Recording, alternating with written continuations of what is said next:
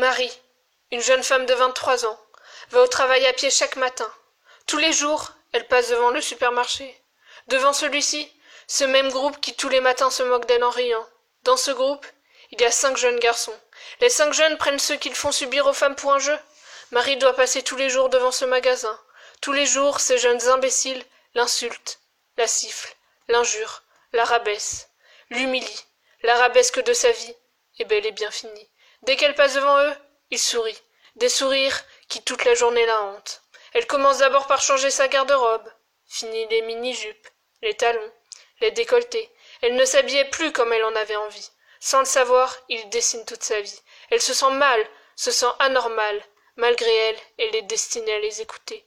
De leur existence elle n'en parle à personne. Elle rêverait de leur mettre des coups mais en réalité ils sont maîtres de ses actes. Dans ses rêves elle va au travail sans pression. Dans la réalité ce n'est pas son travail qui lui met la pression. Dans ses rêves marie tisse seule sa toile. Dans la réalité elle se fait martyriser. Ces jeunes hommes rigolent de leur soi-disant jeu. Un jeu. Ils appellent cela un jeu. Faire du mal aux femmes est un jeu. Ils oublient qu'un jeu est censé être amusant pour tout le monde et pas pour une seule personne. Son objectif? Voler comme un oiseau. Mais elle oublie qu'elle est enfermée dans une cage. Avec toute cette pression elle rentre en dépression. Cette maladie la détruit. Elle ne prête même plus attention aux personnes qui l'entourent. Elle finit par rester seule dans sa chambre. Elle voudrait juste aller au travail pour exaucer son plus grand souhait réaliser un tour du monde.